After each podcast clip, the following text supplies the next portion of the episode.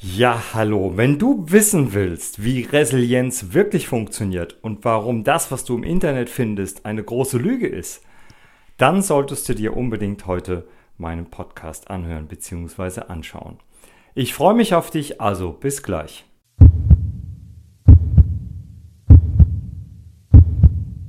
Ja, hallo und herzlich willkommen zu einer weiteren Folge Live Coaching to Go. Hier ist wieder der Jens und heute habe ich ein ganz besonderes Thema im Gepäck. Und wenn du das hier siehst, ah, siehst du schon, der Jens hat ein Blatt in der Hand. Das heißt, ähm, nein, ich lese nicht ab. Ich möchte nur mit einer ganz, ganz großen Lüge aufräumen, nämlich der Resilienzlüge. Ja, was bedeutet Resilienz? Resilienz ist im Prinzip die Gesundheit der Seele, das Wohlbefinden der Seele. Und es bedeutet eben auch, dass man mit Krisen und mit Triggern von außen besser umgeht und schon dadurch gar nicht mehr in so eine schlimme Verfassung kommt. Und das bedeutet Resilienz. So, und wenn man jetzt Resilienz eingibt im Internet, dann bekommt man irgendwann, und das ziemlich schnell, die sieben Säulen der Resilienz angezeigt. Und genau um die geht es heute. Denn wenn ich diese sieben Säulen der Resilienz nehme und würde sie auf irgendeinen Menschen, der zu mir zum Coaching kommt oder ins Training kommt, nehmen und äh, mit ihm arbeiten, dann wäre dieser Mensch relativ schnell überfordert, weil er sagt, genau deswegen bin ich nicht resilient, was nämlich bedeutet, das, was hier steht im Internet, ist etwas, womit die meisten Menschen draußen Probleme haben, aber es wird als allgemeiner Tipp äh, ähm, abgetan und du sitzt dann da als Betroffener und weißt aber immer noch nicht so richtig, wie du resilient werden kannst. Und ich fange gleich mit der ersten Säule an und da muss ich auch schon schmunzeln, wenn ich die höre. Selbstbewusste Menschen sind weniger anfällig für Krisen, sind resilienter. Wow, was für eine Erkenntnis. Ich weiß nicht, wer das geschrieben hat, aber super gut. Wenn du das dem weniger wissenden äh, Wolfgang aus Wetzlar vorliest, dann wird er dich angucken und sagen, ich bin aber gar nicht selbstbewusst. Ich weiß gar nicht, wie man das macht, selbstbewusst. Genau das ist das Problem. Hier werden wieder Tipps gegeben, ohne konkrete Anleitungen und ohne, dass man konkret den Menschen hilft. Und das ist etwas, was ich sehr verwerflich finde. Aber das ist ein anderes Thema. Vielleicht mache ich mal einen Podcast dazu. Gehen wir mal rein. Ich bin jetzt seit 22 Jahren Persönlichkeitstrainer und Coach, fast 23 Jahre schon. Und ich habe über 160.000 Menschen geholfen. Durch Coaching, durch Training, durch Großveranstaltungen. Sie waren bei mir, sie hatten Probleme mit dem Selbstbewusstsein, weil Selbstbewusstsein ist eines der ganz großen Challenges in unserem Alltag. Was heißt denn überhaupt Selbstbewusstsein? Wenn ich selbstbewusst bin. Die meisten da draußen gehen immer davon aus, wenn ein Mensch sehr selbstsicher auftritt, oh, der hat ein gutes Selbstbewusstsein. Ah, nein, nein, nein, nein, stopp. Selbstbewusstsein, und ich bin selten ein Korinthenkacker, Leute, aber heute muss es ein bisschen sein. Selbstbewusstsein heißt, ich bin mir meiner selbst bewusst. Ich weiß also, wer ich bin, ich weiß, was ich bin und ich weiß, was ich will. Und glaubt mir, Leute, das ist etwas, was eine ganz große Challenge darstellt für viele, viele, viele, für die Mehrheit der Menschen da draußen. Sie wissen nämlich noch nicht so richtig, wer sie sind, also wie sie ticken, welches Verhalten sie haben, welche Ängste sie haben, welche Emotionen ihr emotionales Zuhause ist, was ist ihre emotionale Überlebensstrategie. Was sind ihre Glaubenssätze? Allein Glaubenssätze sind ja ein Riesenkapitel in der Persönlichkeit.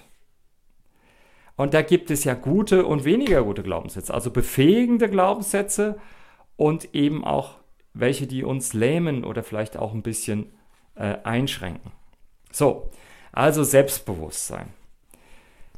Und da, wenn ich das lese, dann kriege ich echt zu viel, weil wie gesagt, wenn der weniger äh, wissende Wolfgang aus Wetzlar vor mir steht und ich sage, du musst selbstbewusst werden, da wird er sagen, äh, wie dann? Wie soll ich denn das machen? Ja, genau das ist das Thema. Also gehen wir die erste Säule schon mal. Ja, das mag ja richtig sein, dass wenn man selbstbewusst ist, dass man weniger in eine Krise kommt, weil man einfach äh, sich kennt und eben auch weiß, auf welche Trigger man reagiert. Aber das ist das große Lebensthema. Können wir also gar nichts mit anfangen. Jetzt kommt das zweite und jetzt halte dich fest. Kontaktfreude. Also mit Menschen gerne in den Kontakt treten. Jetzt gibt es da draußen Persönlichkeiten, insbesondere die introvertierten Persönlichkeiten, und das ist ja auch nochmal der Hammer, in Deutschland sind wir mehr introvertiert als extrovertiert, die keine Kontaktfreude besitzen und die sie auch gar nicht kriegen werden, weil es gar nicht in ihrer Persönlichkeit liegt, dass sie sich gerne auf andere Menschen einlassen und mit ihnen treffen. Die kommen dann zu mir in den Kurs und ich erkläre Ihnen unter anderem, wie man ein Smalltalk angeht. Aber trotzdem gibt es in Ihnen Blockaden und Ängste, die dafür sorgen, dass Sie nicht gerne in den Kontakt treten. Es ist, ich habe gerade vor zwei Tagen in Hamburg ein Seminar gegeben. Da war eine 29-Jährige, die zum ersten Mal gearbeitet hat. Die war also nach dem Studium äh, in ihrer ersten Firma extrem introvertiert, nicht ein bisschen. Und es ging darum, ihre Sichtbarkeit und ihre Wirkung zu optimieren. Das so hieß das Seminar, Sichtbarkeit und Wirkung optimieren. Und sie sagte, ich habe, ich gehe nicht gerne auf Leute zu, ich habe dann immer Angst, was denken die von mir? Ich kann doch nicht einfach hingehen und sagen, hallo, äh, ich bin die sowieso, ich arbeite auch hier und so weiter. Ja? Und die Dame wird nie kontaktfreudig werden. Wir könnten natürlich dafür sorgen, dass sie Tools lernt, um besser in den Kontakt zu treten. Und wir können natürlich am Mindset arbeiten, dass sie sich weniger Gedanken macht, weil ihr innerer Dialog dann stimmt. Aber hier steht, du musst kontaktfreudiger werden, um resilienter zu werden. Also etwas, wo ich immer nur den Kopf schütteln kann. Das dritte ist die Gefühlsstabilität.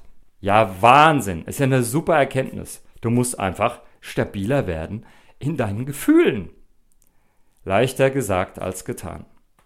Ja? Jetzt kommt hier Brausepaul an und sagt, ja, ich habe ja sowieso hier alle Gefühle unter Kontrolle. Jetzt stirbt ihm die Mutter weg. Und zwar plötzlich, nicht, was weiß ich, nach langer Krankheit. Da ist nichts mit, ah, ich habe meine Gefühle unter Kontrolle. Der Mann ist in einer absoluten Krise. Denn der Verlust unserer Eltern, unserer Elternteile, ist psychologisch der größte Stressor im Leben eines Menschen. Und der soll jetzt gefühlsstabil werden. Der ist im Keller, Leute. Da ist überhaupt nichts mehr. Ich, ich kann nur den Kopf schütteln, wenn ich das lese. Das, das vierte, Optimismus. Ja, super, da bist du ja in Deutschland ganz weit vorne. Die Deutschen sind für ihren Pessimismus bekannt. German Angst, das ist das, was das Ausland sagt. Wir sind Pessimisten von Natur aus. Wir sind so geprägt, das ist, das ist sozialisiert. Das ist schon, ich glaube ganz fest, meine These, das ist schon im genetischen Code. Geh mal hin und versuch mal einen Deutschen zu überzeugen. Der, ist, der sucht immer erst den Haken. Das habe ich ja bei meinen Mitarbeitern streckenweise. Wenn ich eine neue Idee habe und sage, komm Leute, neue Idee, machen wir so und so und so.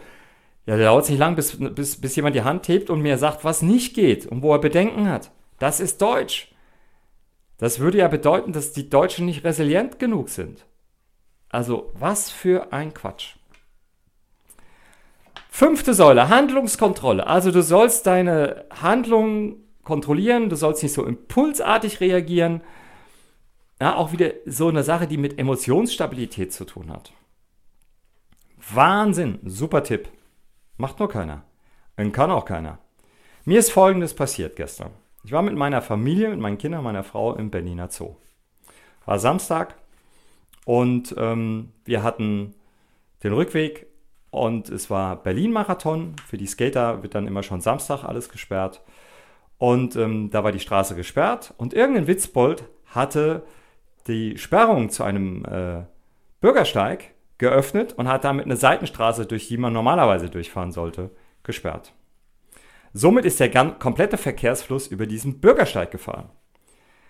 Auch ich und meine Frau saßen im Auto und gesagt, was ist denn hier los? Müssen wir jetzt über den Bürgersteig fahren? Das ist aber ganz komisch. Aber da alle fahren und hinter mir waren noch 20 Autos, bin ich da auch lang gefahren.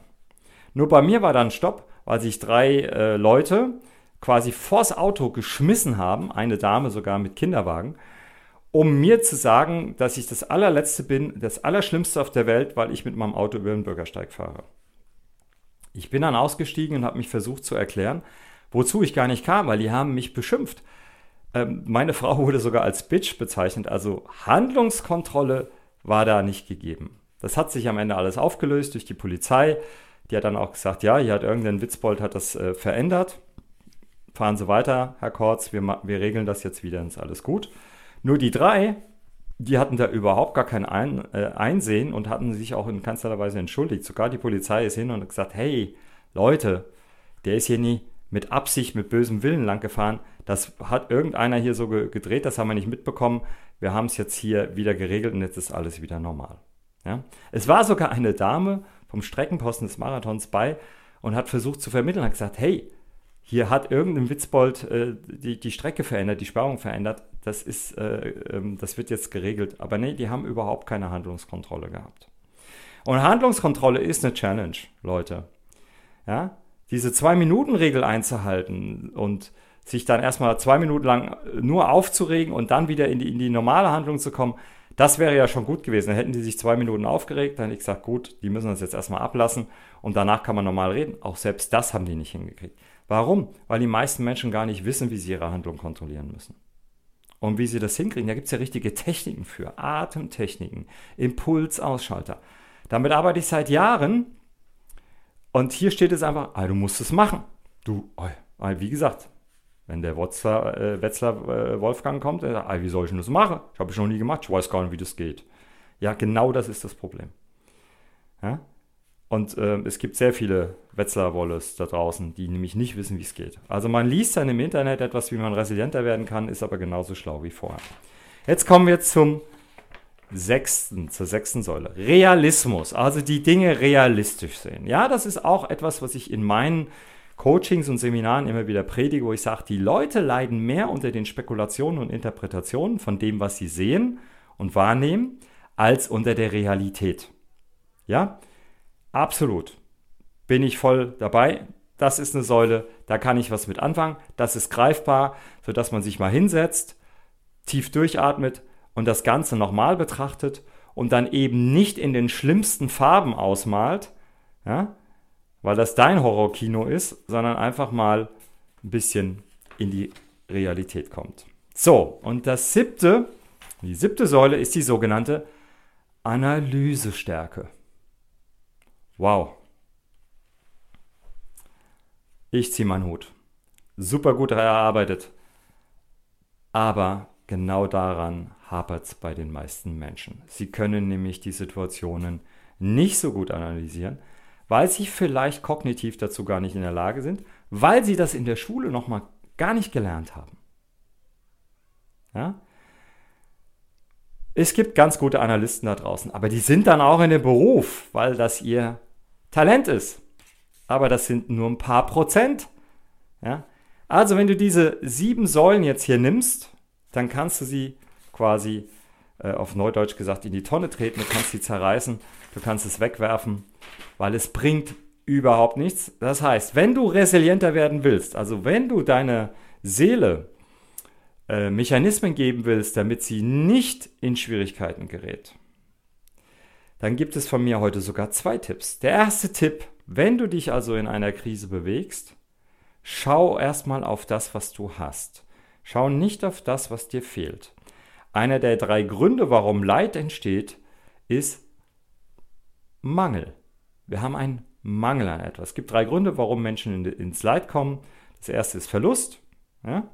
das zweite ist Mangel und das dritte ist Aussichtslosigkeit. Eins von den dreien reicht, wenn alle drei kombiniert werden, dann kommt der Mensch in eine richtige Krise und wir müssen aufpassen, dass er nicht depressiv wird. So, also erster Tipp von mir, setz dich mal hin und schau auf das, was du hast.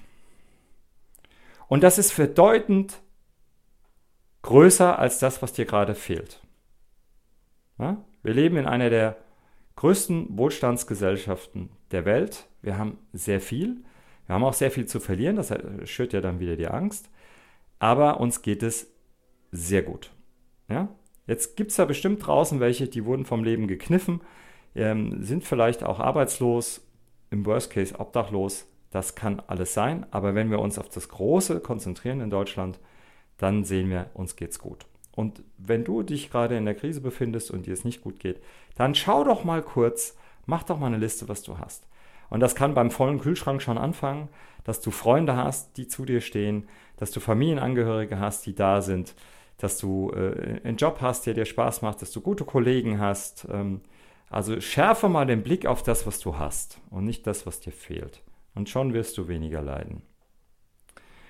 Und das Zweite, das geht ein bisschen einher mit dem ersten Tipp, ist, dass man das Gefühl der Dankbarkeit entwickelt. Dass man für das, was man eben hat, auch eine Dankbarkeit entwickelt. Dass du zum Beispiel gesund bist. Das bin ich nämlich nicht.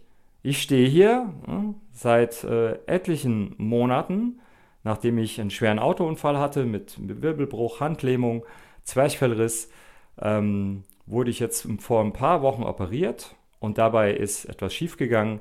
Da wurde Nerv äh, beschädigt und seitdem habe ich eine Magenlähmung. Das heißt, ähm, mein Magen funktioniert nicht mehr, der transportiert das Essen nicht weiter. Quasi wie eine Waschmaschine, ja, wo alles reinfließt, die Wäsche, das Waschpulver, das Wasser, aber sie dreht sich nicht.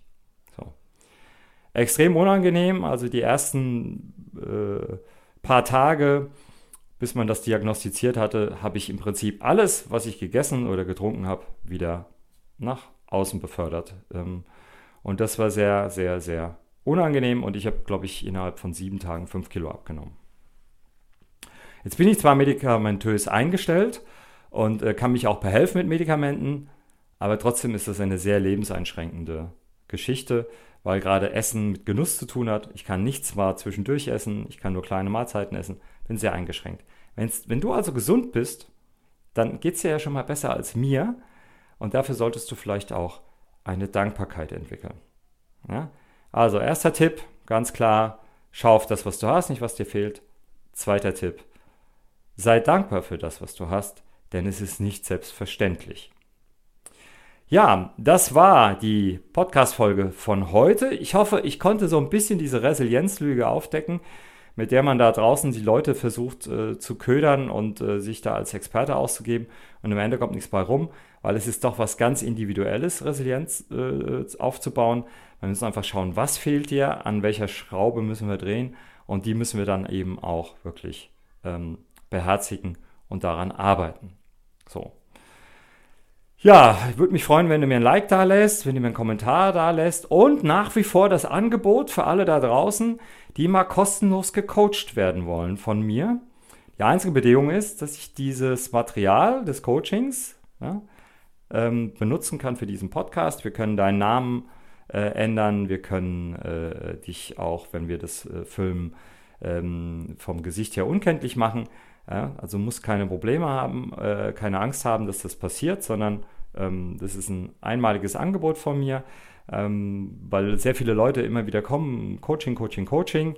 Und ähm, da habe ich gesagt, gut, ähm, ich beweise mal, äh, dass ich als Coach äh, arbeite und was kann und biete dir die Möglichkeit, ähm, kostenlos ähm, ein Coaching von mir zu bekommen, das ich dann für meinen Podcast verwenden kann. Wenn du da Interesse hast, melde dich bei mir, mail at jenskortz.de ähm, oder melde dich direkt per Telefon mit unserem Office und ähm, wir werden einen Termin finden, das Thema abstimmen und schauen, dass, wenn du anonym bleiben willst, dass wir das natürlich gewährleisten. Ja, das war's von heute. Von meiner Seite her, bleib gesund, bleib zuversichtlich und mutig. Dein Jens.